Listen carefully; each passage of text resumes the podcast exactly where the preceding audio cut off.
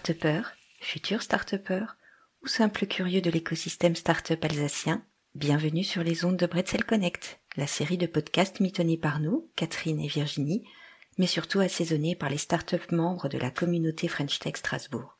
À chaque épisode, un membre de cette communauté et un invité apportent leur regard croisé sur un enjeu ciblé pour que la création de votre start-up ne soit plus un casse-tête chinois, ou à tout le moins que vous voyez comment commencer à le résoudre. Profitez des conseils de ceux qui l'ont vraiment fait. C'est du 100% vécu, du 100% entrepreneur.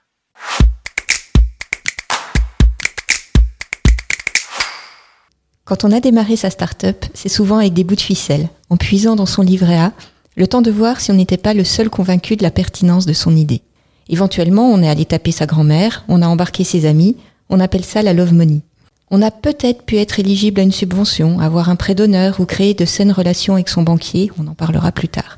Mais à un moment, s'il faut passer la surmultiplier, ça ne va plus suffire et il va falloir songer à ouvrir son capital à un investisseur pour avoir une structure financière en phase avec son grand projet de transformer sa start-up en scale-up. Pour en parler aujourd'hui, nous accueillons une start-upeuse qui a brillamment, et pas une seule fois d'ailleurs, passé cette étape. Bonjour Séverine Sigrist. Bonjour et un business angel slasher qui accompagne régulièrement des startups. Bonjour Frédéric Cambesède. Bonjour Virginie. Alors, est-ce que vous pouvez vous présenter tous les deux? Donc, euh, bah, je m'appelle Séverine Sigrist. Je suis donc la présidente fondatrice d'une société qui est une start-up qui s'appelle Defimed et qui développe des dispositifs médicaux innovants pour traiter les pathologies chroniques, le diabète en première intention, et notre but, c'est d'améliorer en fait les traitements existants par une délivrance de médicaments plus physiologiques et qui répondent mieux à une demande du patient. Ça, c'est important parce qu'on a une innovation, ce qu'on appelle qui est patient driven, c'est-à-dire qu'elle est vraiment euh, notre moteur, c'est le patient.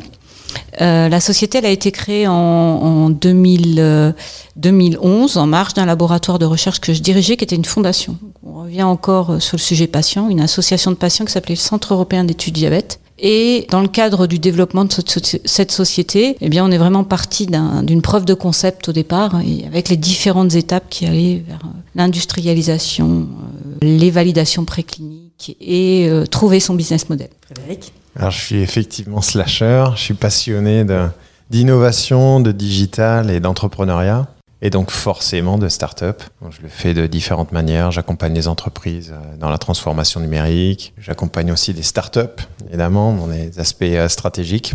J'enseigne aussi euh, aux jeunes entrepreneurs, notamment dans les sujets qui sont connexes à la, stratégie. Et puis, je suis un membre très actif et administrateur de Alsace Business Angel. Je confirme le très actif. qui est un qui est un réseau euh, donc exclusivement alsacien avec 70 personnes euh, qui regroupe 70 personnes et qui est là pour euh, investir dans des startups qui démarrent donc dans les phases d'amorçage notamment. Séverine donc tu as déjà bouclé plusieurs levées de fonds dont une dont une récemment mais la toute première fois quand est-ce que tu t'es dit que c'était le moment d'ouvrir ton capital? Alors, bah, je dirais presque au début. Hein. Quand on crée la société au départ, l'objectif c'était d'avoir plus de fonds pour développer justement un produit qui était à une phase de preuve de concept. Donc, euh, on aurait pu continuer dans le cadre de l'association telle qu'elle était, mais on n'avait pas de moyens. Il fallait parler d'industrialisation, de préparation de l'eau clinique, et les moyens étaient tellement conséquents qu'on pouvait plus passer au travers de petites subventions, de petits moyens, euh, avec une vision, on va dire, un, peu courte-termiste. Et euh, je disais, euh, il y a pas longtemps, on me demandait pourquoi j'ai fait ça. Je dis, bah, mon but n'était pas de guérir les animaux que j'ai moi-même rendus diabétiques. C'était vraiment d'aller vers le patient. Et là, on va parler réglementation, industrialisation, l'eau clinique, et les coûts sont considérables. Donc, on, le but de la création de la société, c'était vraiment d'aller chercher des fonds privés. Est-ce que par rapport à, la création de la société et cette recherche de, fonds privés, euh, forcément il y a une recherche de marché et euh, cette vision de l'international, elle existait déjà au, sein de la fondation ou c'est quelque chose qui a dû se rajouter en plus euh, vu la complexité des dispositifs? Alors non, elle était depuis le début parce que le projet est issu d'un programme européen. Donc on avait une vision, euh, ce qu'on appelle très open innovation, tournée vers euh, vers euh, justement l'Europe, l'international, les États-Unis. Dans le développement même de Defimed, on a été soutenu par une fondation américaine qui s'appelle la Juvenile Diabetes Research Foundation. Donc cette vision, elle, était là vraiment dès le départ, le côté international, et en se disant que bah, il y a des patients diabétiques, il y en a partout, nous on touchait le diabète, et que c'était important qu'on ait cette appréhension et, et qu'on aille vers vers ce marché international. Frédéric, euh, on voit à travers cet exemple qu'effectivement, euh, là, il y avait déjà un projet qui était euh, assez, on va dire, écrit, mûr pour, avec un marché déjà bien évoqué, des partenaires qui étaient déjà là. C'est pas, c'est pas forcément le cas pour tous les projets qui arrivent chez vous. Comment est-ce que vous sentez la maturité d'une start-up par rapport à une levée de fonds? Parce qu'elles doivent arriver avec des stades complètement différents. Alors oui, c'est très différent parce que Séverine, elle est dans le secteur de la santé. Donc le secteur de la santé, c'est souvent, bah, c'est assez typiquement justement basé sur les sur les levées de fonds. C'est pas c'est pas toujours le cas sur tous les sur tous les projets. J'ai envie de dire, euh, bon, on structure évidemment nous notre façon de de se laisser séduire par les startups, mais euh, mais il y a une part d'instinctif aussi euh, dans ce qu'on fait.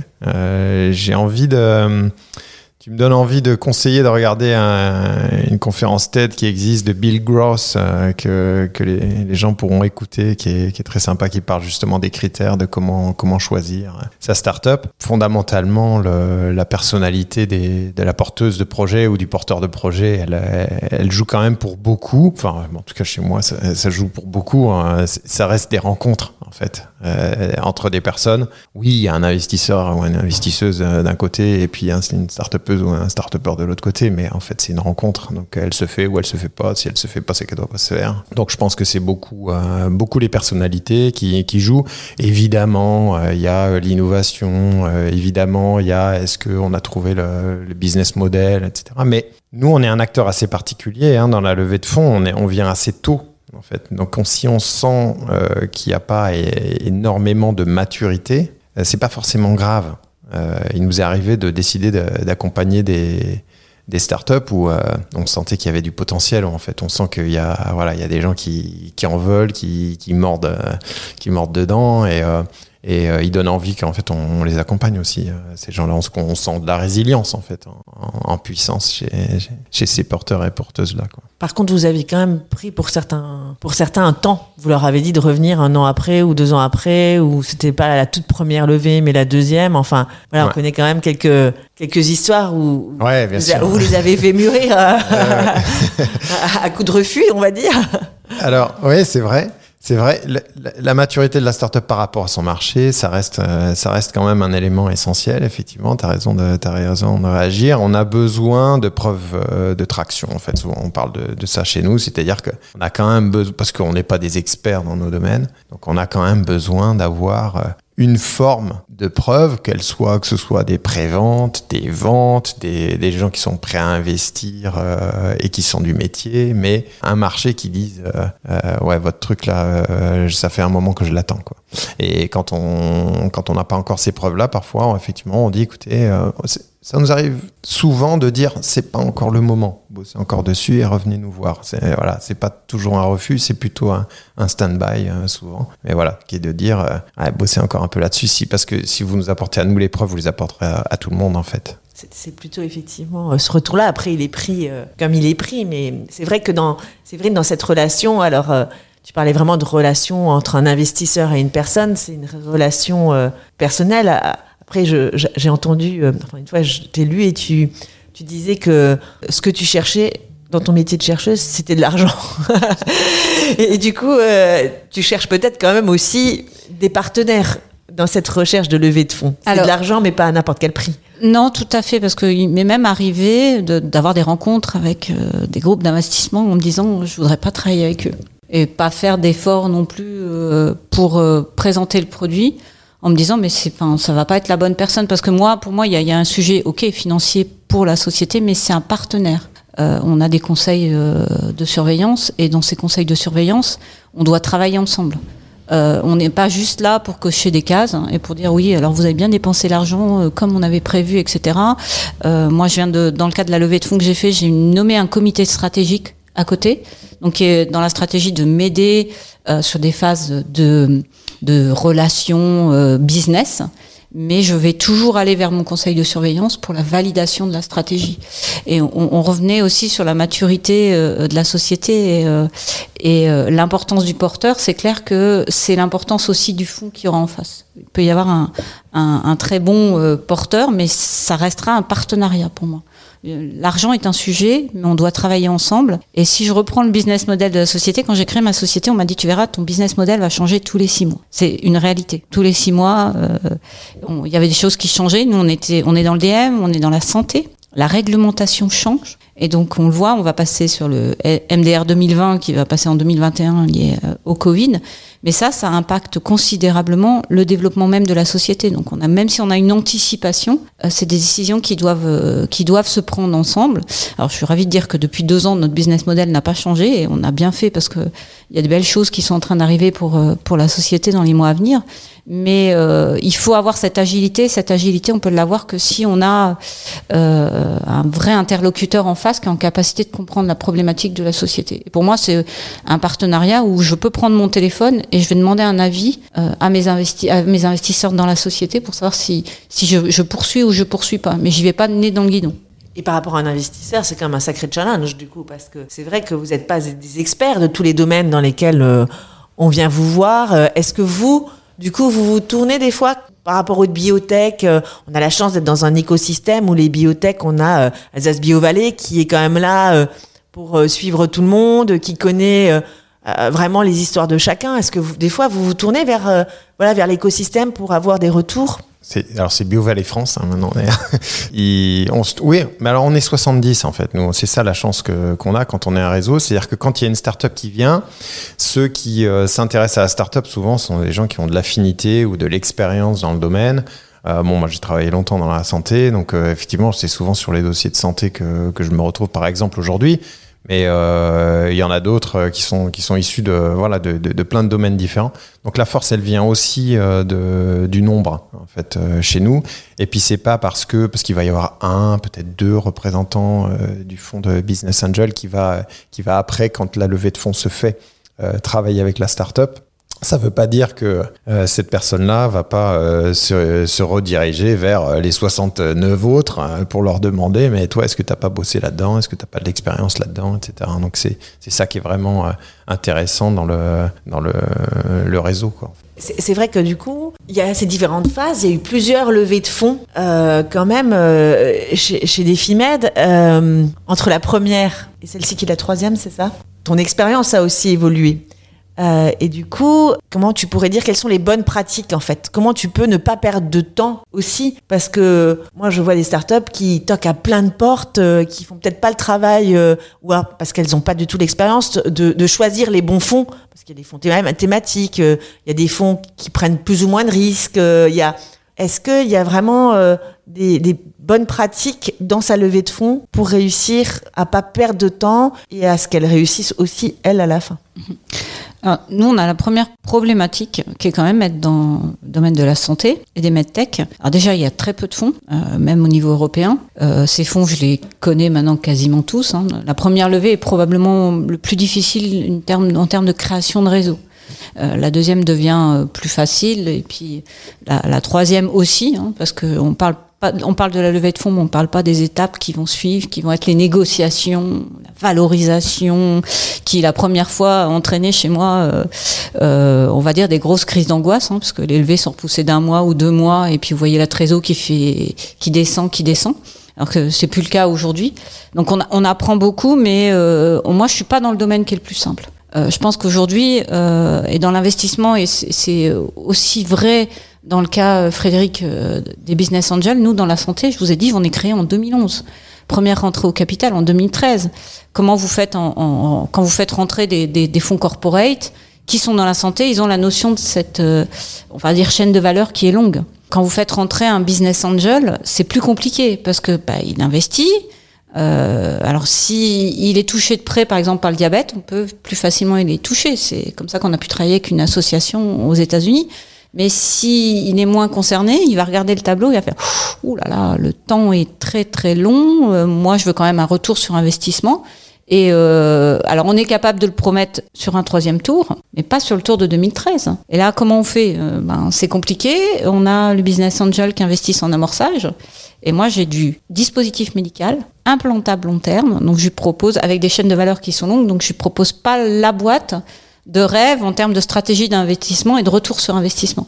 Donc on est on est clairement pas nous. euh, Par exemple, je n'ai pas j'ai pas été vers ce type de fonds parce que je savais que c'était beaucoup plus compliqué et en plus, faut pas oublier que santé, DM implantable, réglementaire, on a besoin de plus de moyens. Donc les montants qu'on va chercher à lever, moi j'ai levé euh, un, un million deux, un million huit, un million huit. Voilà. Donc euh, c'est un peu plus un peu plus compliqué. Ça c'est du, du temps que euh, on apprend, peut-être du temps qui aurait pu être perdu au départ euh, qu'on apprend au cours du temps. Et puis on n'est pas en train de promettre moi je j'ai jamais promis en disant vous sortirez l'année prochaine hein. euh, je me souviens toujours de ce premier rendez-vous avec un fonds d'investissement qui arrive il me dit quelles sont les conditions de sortie? Je regarde premier rendez-vous et je lui dis alors comme je suis assez blagueuse je lui dis par la porte si vous avez de la chance sinon c'est par la fenêtre et euh, après en deuxième temps je lui dis bah, rentrez déjà, puis après on, parti, on, parlera de la sortie, mais je me suis rendu compte que bah, dans le domaine de, la santé, on est tellement long, là, c'était du 2012, euh, c'était compliqué de répondre à la question. Et aujourd'hui, ben, on a, voilà, là, le temps a fait que c'est beaucoup plus facile,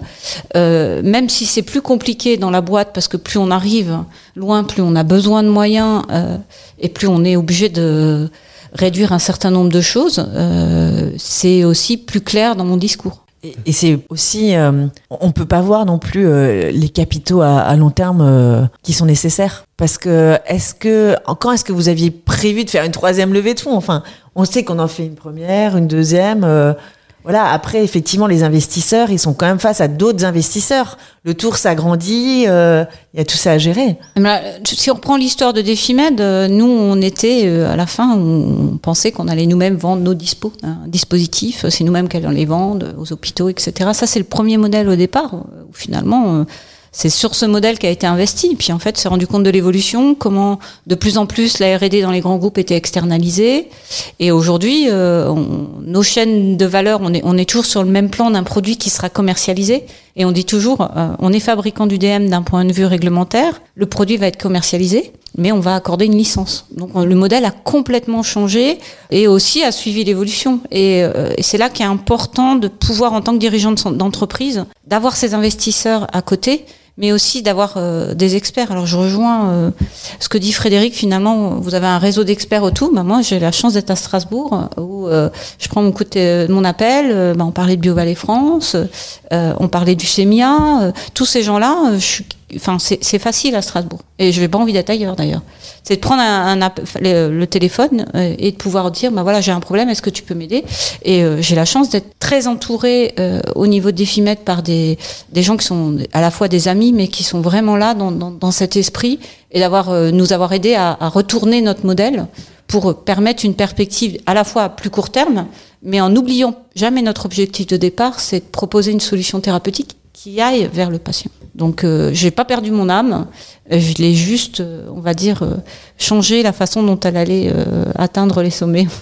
Et sans perdre l'objectif de C'est ça. vue. Et, et Frédéric, euh, vous, ouais, tu pourras réagir, pas de souci. Ouais. Mais c'est vrai que vous, des fois, est-ce que de, de grands fonds, vous vous retrouvez à petit poussé Moi, Je suis pas sûr de comprendre ta, ta question. Je vais d'abord euh, peut-être euh, redécrire certaines choses et donner certaines précisions par rapport à ce que tu donnais tout à l'heure pour, euh, pour ceux qui nous écoutent, parce que effectivement, il faut bien comprendre en fait qui sont les fonds qu'on peut aller voir. Il y a différentes catégories, et en tout cas en amorçage. Très rapidement, en fait, il y a deux catégories. Il y a des fonds qui, d'ailleurs, comme nous, euh, sont constitués dans un collectif avec un conseil d'administration qui décide en fait pour le collectif, d'accord? Ce qui ressemble assez d'ailleurs au fonctionnement des, fonds après euh, euh. Et puis il y a des, euh, fonds de business angel qui eux fonctionnent en individuel, c'est-à-dire qu'ils décident individuellement et ça fonctionne pas pareil entre ces deux catégories-là de gens qui vont décider en individuel, qui parfois ont un peu plus d'argent d'ailleurs que dans des fonds où c'est collectif. J'ouvre une parenthèse pour dire que pour être business angel, un livret A suffit à devenir business angel, amplement hein, d'ailleurs. Euh, donc il y a ces deux catégories-là. Et puis il y a aussi effectivement des fonds de business angel qui sont thématiques, qui vont être par exemple dans la santé. Il y a des fonds qui sont thématiques plutôt dans. euh, il y a un fonds qui est extraordinaire en France qui est Femme Business Angel, qui est basé à, qui est basé à Paris, qui est le plus gros fonds européen euh, d'ailleurs de sa, de sa catégorie.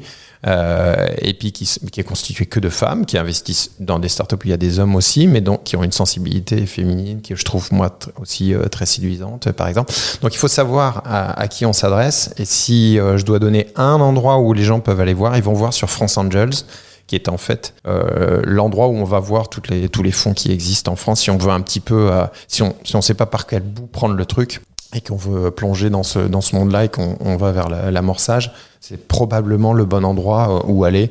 Et on va trouver, je sais pas combien il y en a, il y en a des, des dizaines et des dizaines. Enfin, on en découvre un certain nombre. Et je pense que c'est important de trouver effectivement euh, ceux qui vous correspondent. Il n'y a pas les bons, les mauvais. D'ailleurs, on parle de levée de fonds aujourd'hui, mais il y a aussi des startups. Séverine, bon, tout le monde n'est pas au niveau de Séverine et c'est pas grave. Et il y a des startups qui font sans levée de fonds, qui font juste une levée d'amorçage et puis après qui se débrouillent parce qu'elles préfèrent, elles, y aller avec leur chiffre d'affaires et puis euh, en, mode bootstrapping, comme on, dit. C'est-à-dire, je me débrouille, je fais mon chiffre d'affaires, j'ai pas envie, moi, d'avoir investisseur levée de fonds sur levée de fonds.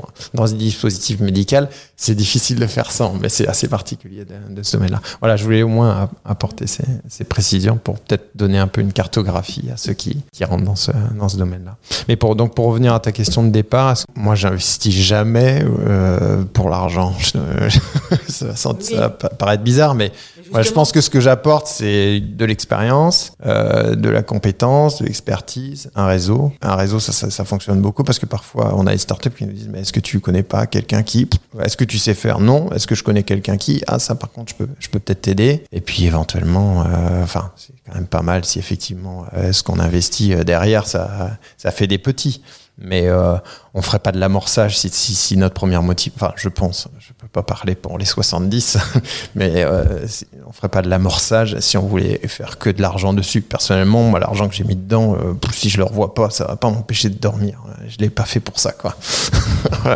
Non, mais tu parles quasiment pour les 70 parce que on avait fait une, une enquête euh, l'année dernière qui avait montré que c'était pas le financier qui qui motivait nos voilà, Qui en premier. Alors moi je le dis souvent parce que c'est souvent une idée fausse. Alors, bien sûr, on parle d'argent, de rentabilité, de, de sortie. Euh, on est à peine rentré des fois, on a ce travers-là, effectivement, de se dire mais mais nous on cherche à sortir à 5, 7 ans. Ça dépend si c'est des, des, des, des, projets dans la santé. On sait très bien qu'on sort pas en 5 ans hein, de toute façon. Donc euh, ça se trouve, nous on est loin, dans un autre pays au moment où, la sortie se fait éventuellement. Donc euh, ça dépend. Et euh, alors, si on passe de l'autre côté du miroir, on, a parlé des bonnes pratiques euh, pour la start-up, mais toi, quels sont les conseils que tu donnerais à un porteur de projet euh, qui vient présenter son projet à un investisseur sur les, erreurs à ne pas commettre ou les bonnes pratiques justement vu de l'investisseur? Bizarrement, euh, je, ça je m'y attendais pas, c'était une surprise. C'est souvent un business plan en fait qui est un peu euh, qui est un peu brinque-ballant quoi. Donc, enfin n'y allez surtout pas si vous n'avez pas de business plan. J'en vois encore. Il y a je, vois des porteurs, des porteuses ont des projets absolument géniaux, quoi. Puis quand on leur dit, bon, bah, montre-moi un peu ton, quand même ton chiffre d'affaires, des fois, c'est, euh, il n'y a pas. Donc ça, ça fait quand même partie des, des cases à cocher euh, au départ qui parfois sont manquantes. Alors du coup, bah, euh, voilà, ça met un peu en stand-by. On leur dit, bah, mais enfin, même si on y croit, votre truc, il faudrait, faudrait, quand même un peu faire des calculs parce que au final, ça va être difficile de prendre une décision sans regarder des, des, euros quand même parce que c'est une entreprise, ça reste ça, ça reste quand même de, de la profitabilité à la donc c'est peut-être un des, un des écueils qu'on voit quand même euh, peut-être un, peu trop souvent. Quoi. Donc voilà, bossez d'abord votre business, euh, votre business plan. Et ne pas hésiter à faire appel à un ami comptable. Voilà, exactement. Il y, a des, il y a des solutions simples et faciles pour faire un business plan euh, sans, sans, être expert comptable d'ailleurs. Donc, et on, on, donne des astuces quand on rencontre des start hein. Parfois, on leur dit regardez un peu ça, puis revenez nous voir quand vous êtes vous êtes plus avancé ah, C'est l'avantage d'être dans l'amorçage, c'est que on, est autant dans l'accompagnement euh, opérationnel que financier, et, parfois effectivement on, les entraîne pour le tour suivant. Je ne sais pas si Séverine, elle avait un business plan dès ses premiers rendez-vous en tout cas. Ah, alors si, même avant la création, puisque nous on était avant de créer la société, et, c'était déjà euh, euh, enfin, on reprend les propos que je disais, oui, je suis chercheur de formation, mais je cherche de l'argent. En fait, je le faisais déjà. Euh, au Centre européen d'études diabète. C'est une association, donc euh, une, pour financer les projets de recherche, il fallait chercher de l'argent. C'est pour ça que je disais les moyens n'étaient pas les mêmes, mais on allait chercher de l'argent à l'Europe, on allait chercher de l'argent euh, euh, au niveau des appels d'offres, État, etc. Et c'est là qu'on est arrivé aux, limites du, du système. Mais moi, j'ai très tôt travaillé avec le CEMIA pour que justement on mette sur, qui était probablement moi le marché, était probablement la chose que je maîtrisais moi. Ma techno, euh, je l'avais. euh, pourquoi et le comment euh, et le patient, c'était euh, ma priorité. Mais le marché, j'étais loin du sujet. Donc on, a été créé en 2011, mais en 2010, on a obtenu le concours. euh, à l'époque, ça s'appelait Émergence du ministère de l'enseignement supérieur et de la recherche. Et en 2011, euh, donc c'était 50 000 euros. Hein, et en 2011, euh, on, a, on a dit, bah, on va créer la société. On a eu ce prix. Donc on a créé en mars 2011, mais en même temps, en janvier 2011, on a déposé le dossier pour le concours euh, euh, en créadev. Donc là, c'était euh, 300 000 euros et on a été lauréat dans la foulée. Donc ça, ça nous a obligés. Je veux dire, avant même la création, il a fallu dans ces dossiers-là, on est en train de montrer un business model. Euh, je, rep- je reprends les propos de Frédéric, l'équipe, sur qui on se base, quelles sont les compétences, etc. Et euh, on a pris très vite cet angle-là. Et, euh, et moi, euh, bah, une des personnes de mon équipe qui a été au moment de la création, c'est quelqu'un que j'ai pris du CEMIA, par exemple, donc euh, et qui est aujourd'hui mon directeur des opérations, donc qui était la personne avec qui on a vraiment travaillé sur le dossier. Donc euh, ça, c'est euh, ça a été plutôt dans le, dans le tournage rapide de Défimed à sa création, et euh, je reviens grâce à l'incubateur qui nous avait vraiment euh, tout de suite euh, avait considéré le projet un peu comme une vraie licorne et qu'il fallait euh, donner cette orientation business qui manquait. Donc la relation entrepreneur-investisseur, c'est un partenariat, comme tu le disais tout à l'heure. Ça nécessite une vraie relation de confiance. Qu'est-ce qui fait, comment est-ce qu'on construit euh, la confiance au départ quand on se rencontre et que on est un petit peu en, séduction euh, mutuelle, puisque euh, le- l'entrepreneur doit convaincre, doit donner envie au, à l'investisseur et puis euh, l'investisseur, euh, ben, s'il a envie, euh, il faut qu'il fasse en sorte d'être choisi. Et comment est-ce qu'on transforme ça en relation de confiance dans la, dans la durée? Quelles sont les, Ah, les briques à mettre en œuvre ce, qui est, ce qui est très marrant, c'est qu'il faut apprendre au fur et à mesure des rendez-vous. S'il y en a un qui arrive avec un pitch deck, donc c'est-à-dire la présentation de la société en slide et qui se dit je mettrai le même à tous les rendez-vous, il se plante. Parce que moi, à chaque rendez-vous, des questions, il n'y a jamais de questions bêtes. hein. La question la plus bête, c'est celle à laquelle on ne sait pas répondre. Et bien, à chaque rendez-vous, j'ai pu euh, améliorer. Et ça a été le cas aux premières levées, euh, deuxième levée et à la troisième. C'est-à-dire orienter face à la demande de l'investisseur, ce dont ils avaient besoin, pourquoi ça n'allait pas, pourquoi euh, finalement il fallait faire cette levée, parce qu'au départ on avait décidé de lever plus, puis on s'est rendu compte que ce qu'ils attendaient vraiment, c'était par exemple les premières implantations patients. Donc il fallait lever moins et euh, que ça serait facile. Après, de- une fois qu'on a fait les implantations patients, qu'on a démonté la sécurité, etc., bah, de, de faire la suite. Et euh, ça, si une personne se dit, bah, moi je reste droit dans mes bottes et puis j'écoute pas, euh, on apprend de ces rendez-vous, euh, on apprend à, retransformer euh, notre présentation, etc. Et puis il y a euh, un feeling, comme l'in- l'investisseur a a un feeling sur le porteur de projet, je l'ai dit, il y a un vrai feeling qui s'installe aussi avec l'investisseur. Là, il m'est arrivé de me dire, bon, c'est peut-être pas la peine que je force trop le rendez-vous, et inversement de me dire, ah là là, j'aimerais bien vraiment travailler avec cette personne, euh, je pense qu'elle peut apporter beaucoup dans la société, j'aime bien sa vision, etc. Et euh, bah, j'ai cette chance que euh, finalement les investisseurs que j'ai aujourd'hui sont des gens avec qui euh, j'aime énormément travailler. Après, il y a l'évolution de la société. Celui qui est rentré en 2013 bah, va être aujourd'hui a été énormément investi au début, l'est un peu moins, et puis c'est celui qui est maintenant qui porte le lead. Donc ça, c'est dans l'évolution propre euh, aussi des investisseurs et, de la relation. Et moi, il doit y avoir euh, deux points clés quand on a un investisseur. C'est une relation de transparence. Euh, ok, on est président, fondateur de sa société, c'est ma société, donc il faut. Mais la transparence, elle est clé parce que c'est une relation de confiance qui s'installe. Euh, et donc ça, c'est le, le premier point euh, qui me semble clé.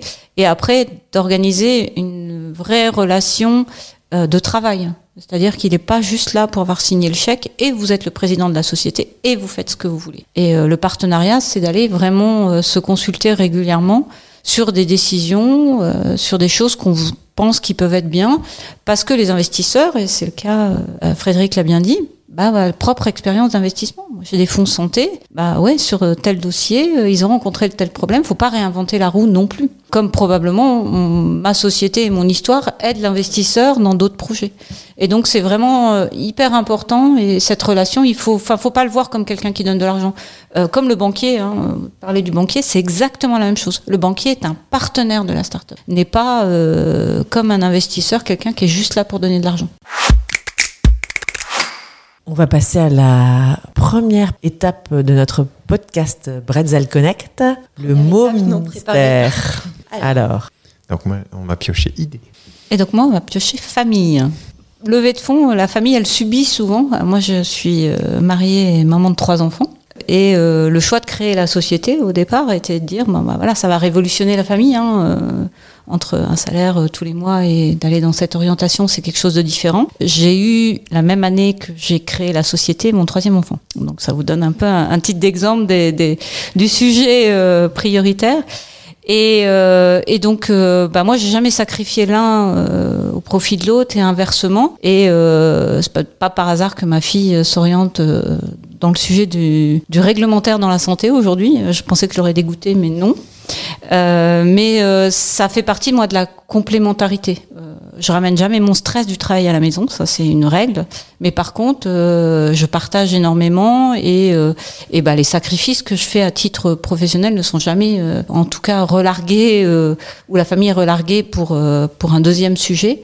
Et, euh, et ça a été dans mes choix dès le départ très important et dans mon, mon activité au quotidien de ne pas les de ne pas les sacrifier. Et ça veut dire aussi que c'est complètement gérable pour les gens qui se posent des questions d'avoir une société et d'avoir une famille ou de faire des enfants. Je pense que moi je suis quasiment je me suis dit en 2011 je suis folle mais euh, aujourd'hui avec le recul non euh, et je suis aussi fière de la réussite quelle entreprise que de la réussite euh, de ma famille et, comme j'ai une fille, j'ai deux garçons mais une fille, j'ai montré à ma fille que tout est possible. Donc elle se met aucune barrière et elle y va à fond et donc je suis assez fière de ça. récemment, j'ai rencontré une start-upeuse qui ne voulait pas qu'on dise qu'elle euh, attendait un enfant parce qu'elle était en levée de fonds. Et ça m'a vraiment interrogé sur la maturité de certains acteurs en 2020. C'est vrai que voilà, elle avait, elle se s'auto-censurait elle-même et je pense que c'est peut-être une réalité euh, issue d'expérience, une peur de d'avoir des regards encore sur euh, sa capacité à mener une société, une levée de fonds en tant que mère. Euh, ça m'a vraiment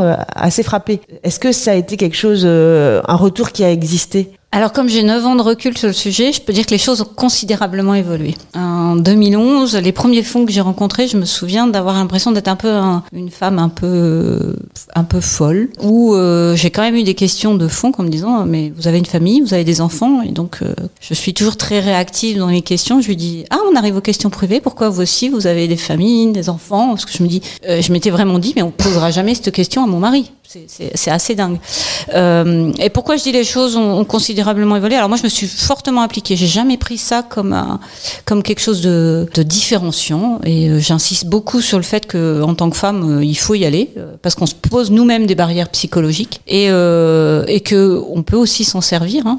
Moi, j'ai été parfois consultée, vue ou même sur certains dossiers pris, pas sur de l'investissement, parce que j'étais une femme et qu'il fallait faire un pourcentage de femmes. Hein, c'est drôle, hein, mais нами bah, servez-vous-en. Moi, j'ai réussi à avoir le prix Julio Curie, euh, femme euh, chef d'entreprise, et on m'a dit, mais euh, qu'est-ce que t'as apporté le prix? Bah, La visibilité sur ma société.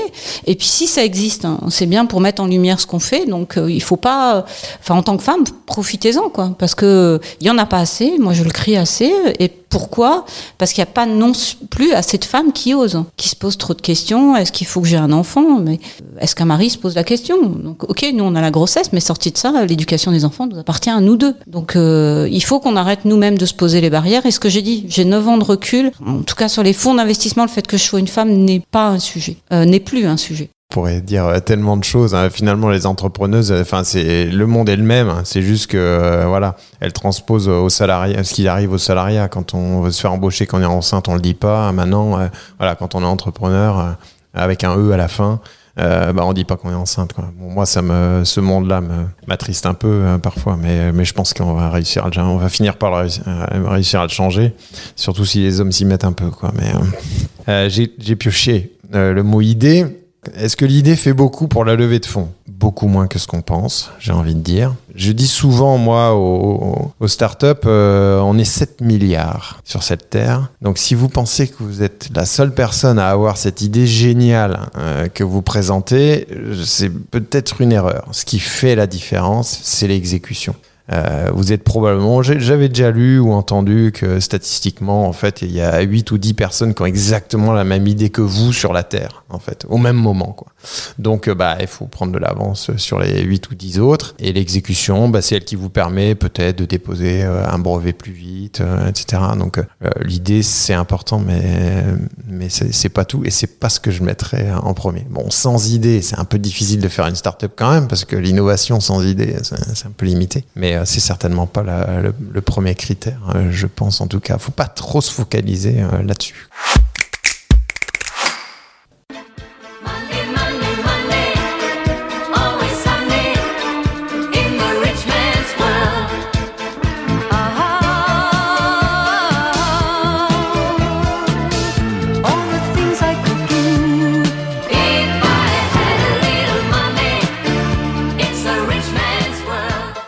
Connaissez les paroles par cœur. Hein, On le chante tous les matins sous la douche. Personnellement, j'étais pas née quand elle est sortie.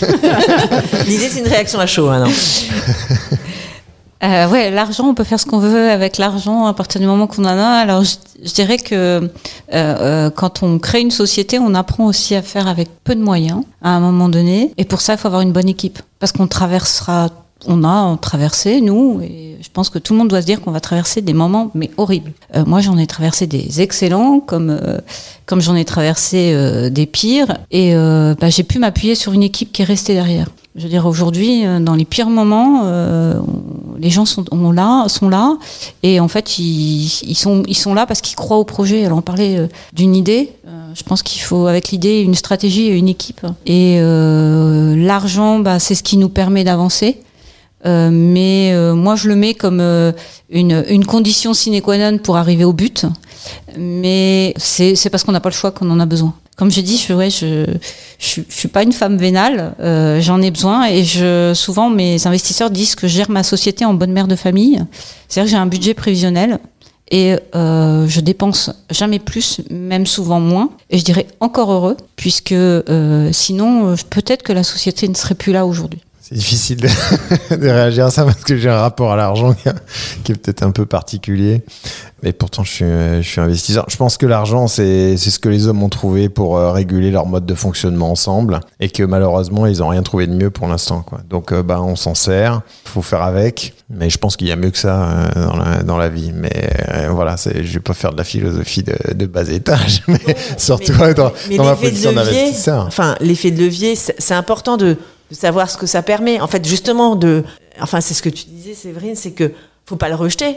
C'est un moyen. Non, voilà, c'est un moyen. C'est un moyen. Il faut euh, créer sa relation avec, ne pas en vouloir plus euh, que tu en as besoin parce que euh, l'argent, ça se gère. Non, je, cet effet de levier. En fait, je dis ça parce que moi, je suis un peu comme toi et j'ai découvert tardivement cette notion d'effet levier. Mais c'est important aussi de, savoir qu'en fait un apport en capital c'est important que euh, voilà de il y a des choix effectivement de start-up qui financent parce qu'elles le savent parce que leur produit va rapidement sur le marché. Mais c'est pas le cas de tout le monde. Et pour pouvoir grandir si c'est ton objectif faut profiter de cet effet de levier oui, bien sûr. Bah, c'est, euh, voilà, enfin, les, dans les moyens qu'on va, qu'on va chercher quand on est une start-up, euh, bah, il y a les moyens financiers. Mais voilà, c'est un des moyens qui, qui existent. Effectivement, faire sans, on ne peut pas. Mais il y a des moyens humains. Euh, il y a des moyens intellectuels, il y a des moyens financiers. Enfin voilà, il faut tous, il faut tous les voir. Il faut pas donner plus, je pense, plus d'importance aux moyens financiers justement qu'aux autres moyens. Euh, on parlait des équipes, euh, ça a beaucoup plus de valeur. Euh, quelqu'un, enfin une collaboratrice, un collaborateur en qui vraiment on sent qu'on peut, avec qui on peut construire quelque chose, que qu'un qu'un investisseur qui vous apportait beaucoup d'argent, je pense. Mais effectivement, l'effet de levier, ah, c'est pas moi qui vais dire le contraire. nous, c'est notre ADN en fait chez les, les business angels d'être un effet de levier parce qu'on sait que quand on accorde notre confiance à, à une startup, bah, souvent c'est justement ce que nous on appelle l'effet de levier, c'est que bah, ça entraîne d'autres, ça nous arrive d'entraîner d'autres fonds de business angel, ça nous arrive euh, d'avoir des banques ou, euh, ou des gens comme la BPI qui sont plus facilement convaincus qu'il y a, y a un truc à jouer avec cette startup parce qu'ils savent que euh, on a justement confié notre argent. Donc au-delà en fait de, de l'argent lui-même, qui, qui, est une notion sur laquelle moi j'aime pas trop qu'on se focalise. En fait, c'est une preuve de confiance, euh, je pense. Et quand il y a une preuve de confiance, eh ben en fait ça entraîne d'autres choses. Donc c'est un effet de levier, mais pas forcément sur de l'argent. Je, préfère le voir comme une preuve de levier sur euh, je peux continuer ma route en fait, et je vais je vais ça va me permettre de peut-être rencontrer d'autres euh, d'autres personnes plus que me permettre de euh, lever encore plus d'argent. C'est plutôt comme ça que je le dirais. Et nous voici à notre troisième étape de ce podcast Bretzel Connect. Oui. Bonjour Virginie, nous sommes euh, en train d'enregistrer un épisode de Bretzel Connect dédié à la levée de fonds. Nous sommes avec Séverine Sigrist et Frédéric Cambesède. On a beaucoup parlé. Bonjour. Bonjour. Bonjour Virginie. On a beaucoup parlé des relations start-upers-investisseurs euh, et euh, bah, notamment euh, sous l'angle de, des investisseurs business angels avec, avec Frédéric. On souhaitait échanger avec toi sur la spécificité finalement des investisseurs de la région Grand Est et que tu nous présentes ce que Capital Grand Est fait dans notre région pour accompagner les jeunes entrepreneurs. D'accord. Donc, euh, Capital Grand Est, c'est une société de, de, gestion régionale qui gère actuellement un peu plus de 100 euh, millions d'euros à travers trois fonds qui nous permettent d'adresser toutes les maturités d'entreprise, de l'amorçage, donc les jeunes sociétés euh, très innovantes, jusqu'à des problématiques de, de, de, développement pour des sociétés un peu mieux assises dans, dans leur domaine. C'est vrai qu'à travers notre fonds d'amorçage et d'un fonds de création que nous avons, on a euh, adressé un certain nombre de, de dossiers de, de start-up dans le Grand Mais également en, Bourgogne-Franche-Comté. On, on, a tendance à se focaliser uniquement sur le, le processus de levée de fonds, mais c'est vrai que on, en fait, c'est que le début d'une grande relation qu'on installe avec les, les, les startups. Et pour euh, et tout, dans toute relation, il faut les aider à traverser euh, des moments, à se développer, que ce soit de, des moments positifs ou des moments peut-être un peu plus difficiles, et réfléchir ensemble à la stratégie pour euh, permettre à la startup de se développer et de, de devenir un, un, succès. Donc c'est contribuer, on va dire, à toute cette réflexion stratégique. Donc là, Séverine est avec vous autour de la table, donc notamment Notre fonds d'amorçage est intervenu au niveau de CIMED et je pense que c'est quand même une parfaite illustration. Il y a eu plus récemment le, le sujet Covid où on a dû faire aussi euh, preuve de, de conseils et d'être de se refocaliser sur notre portefeuille pour euh, les aider et nous assurer qu'ils avaient mis en place les mesures appropriées pour euh, aussi ben, les accompagner, même financièrement lorsque c'était nécessaire, puisqu'il va y avoir des, des passes difficiles. Mais voilà, je, je, je, pense que ce qu'on apporte aux, aux, startups, c'est vraiment au-delà de cet accompagnement financier, le côté l'aide et les conseils pour essayer de prendre un peu de recul et participer donc à cette réflexion stratégique. Et c'est vrai qu'en tant que fonds régional, il y a cette notion de, de proximité et parce qu'on va avoir cette, euh, cette, euh, cet attachement au territoire qui fait qu'on se positionne vraiment comme un acteur euh, économique de la région. Donc, on, on, va avoir cette sensibilité où on veut vraiment nous assurer que les sociétés qu'on accompagne participent vraiment à la dynamique du territoire. On, on parlait de relations de, de, confiance entre investisseurs oui. et entrepreneurs. Euh, bien sûr, euh, une levée de fonds, euh, l'entrée d'un investisseur au capital, c'est au départ une opération financière, mais qu'est-ce que ça amène à la, à la start-up au-delà dans le domaine opérationnel? Alors clairement, un, comme je disais, ça, ça l'aide à, aussi à prendre un peu euh, de hauteur. C'est vrai qu'en général, l'entrepreneur, le, il est tout dédié à son projet, euh, il voit euh, un, un, périmètre. Là, il y a quelqu'un d'externe en fait qui va lui apporter un autre point de vue, qui va l'aider, euh, qui va le challenger sur certains points. Et donc, euh, ça va l'aider peut-être à tenir compte de, de paramètres qu'il n'avait pas forcément envisagé au point de départ. Ensuite, c'est aussi l'occasion de donner une vraie impulsion aux dirigeants, donc de le motiver à faire des liens avec d'autres types de partenaires, à se développer à l'étranger, d'aller peut-être un peu plus loin dans son dans son projet de, développement.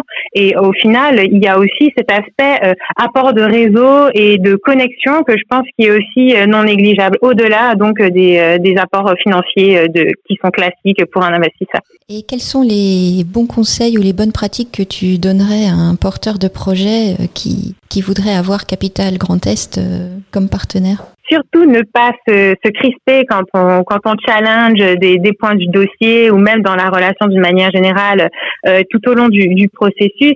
Parce que c'est avant tout pour nous une façon de nous approprier le, le sujet et de nous faire une conviction univoque qu'il faut l'accompagner.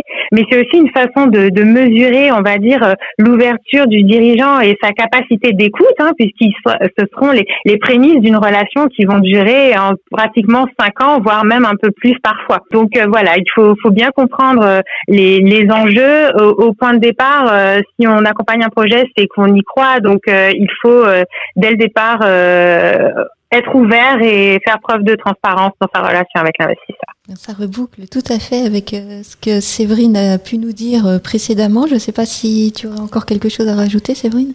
Euh, non, mais on, aurait pu répéter avant avec Virginie. En fait, on aurait sorti les mêmes propos. Mais comme je ne savais pas que c'était elle au téléphone, je ne pouvais pas. Euh, mais effectivement, moi, j'ai parlé de l'importance de la transparence et et, euh, et ce qui est important sur le fonds d'investissement, c'est qu'on ait un personne avec qui on travaille une vraie réactivité. Il y a des moments où euh, on a des décisions euh, à prendre ou des réflexions à prendre et de, pouvoir échanger de manière assez dynamique. C'est ça que doit apporter euh, aussi l'investisseur et le directeur d'investissement qui intervient dans votre société. C'est le dynamisme dont on a besoin et que moi j'ai la chance d'avoir. C'est-à-dire, voilà, on a un problème, ben, on a cette réactivité et donc il faut avoir la notion qu'effectivement de l'autre côté, on n'est pas leur seule société. Hein. Ça, c'est important aussi. Hein. C'est-à-dire, euh, voilà, il n'y a pas, il y a, y a pas que qui est le cœur des priorités. Il y a d'autres sociétés dans le portefeuille, euh, mais d'avoir de, de, ce répondant euh, en permanence. Et l'important, c'est qu'on ait le même répondant. C'est-à-dire que ça marche dans les deux sens. Hein. C'est-à-dire, voilà, le fonds a besoin d'informations. Euh, on, on, on, a ce devoir de transparence. Et moi, enfin, en tout cas, de mon côté, je l'ai toujours vécu justement.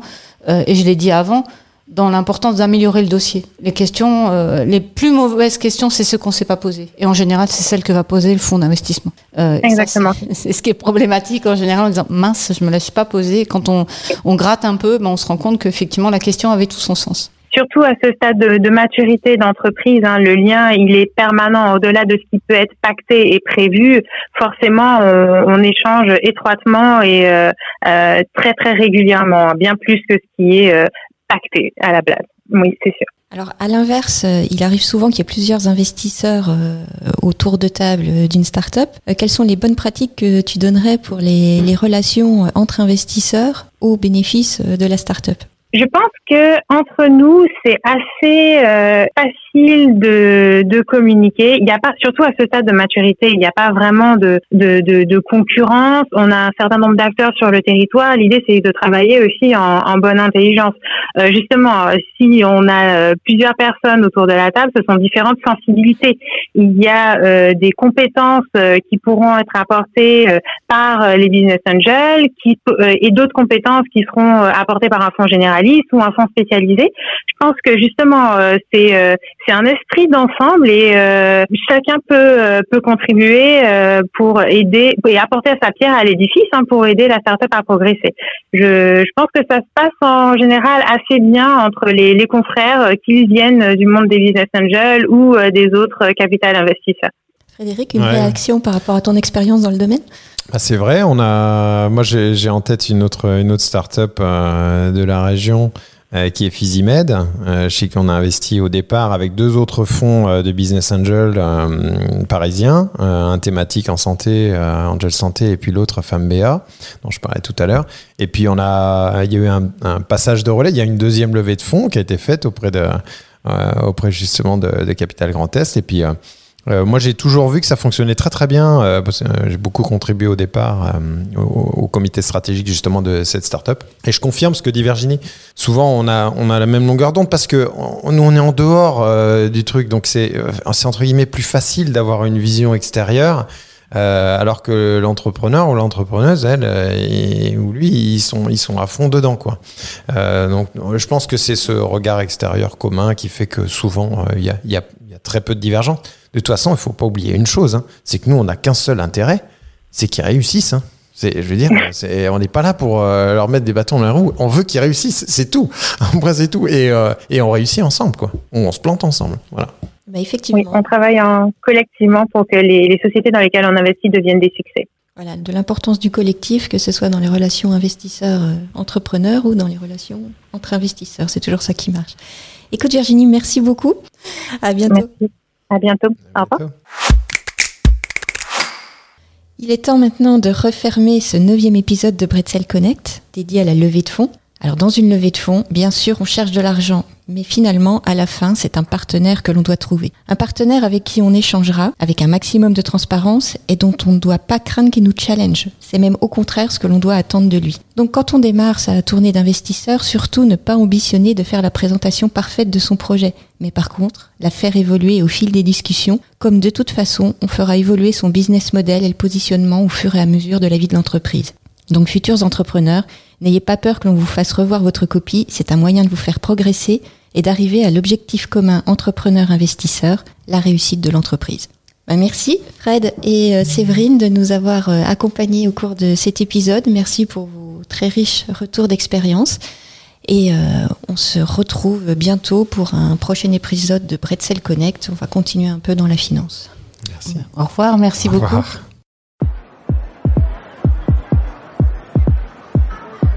Bretzel Connect est un podcast produit grâce au soutien de la French Tech dans le cadre du projet d'avenir Dissolve Campus. D'après une idée originale de la communauté French Tech Strasbourg portée par Alsace Digital, avec le soutien de toute l'équipe d'Ethena Pépite, de l'agence ISAC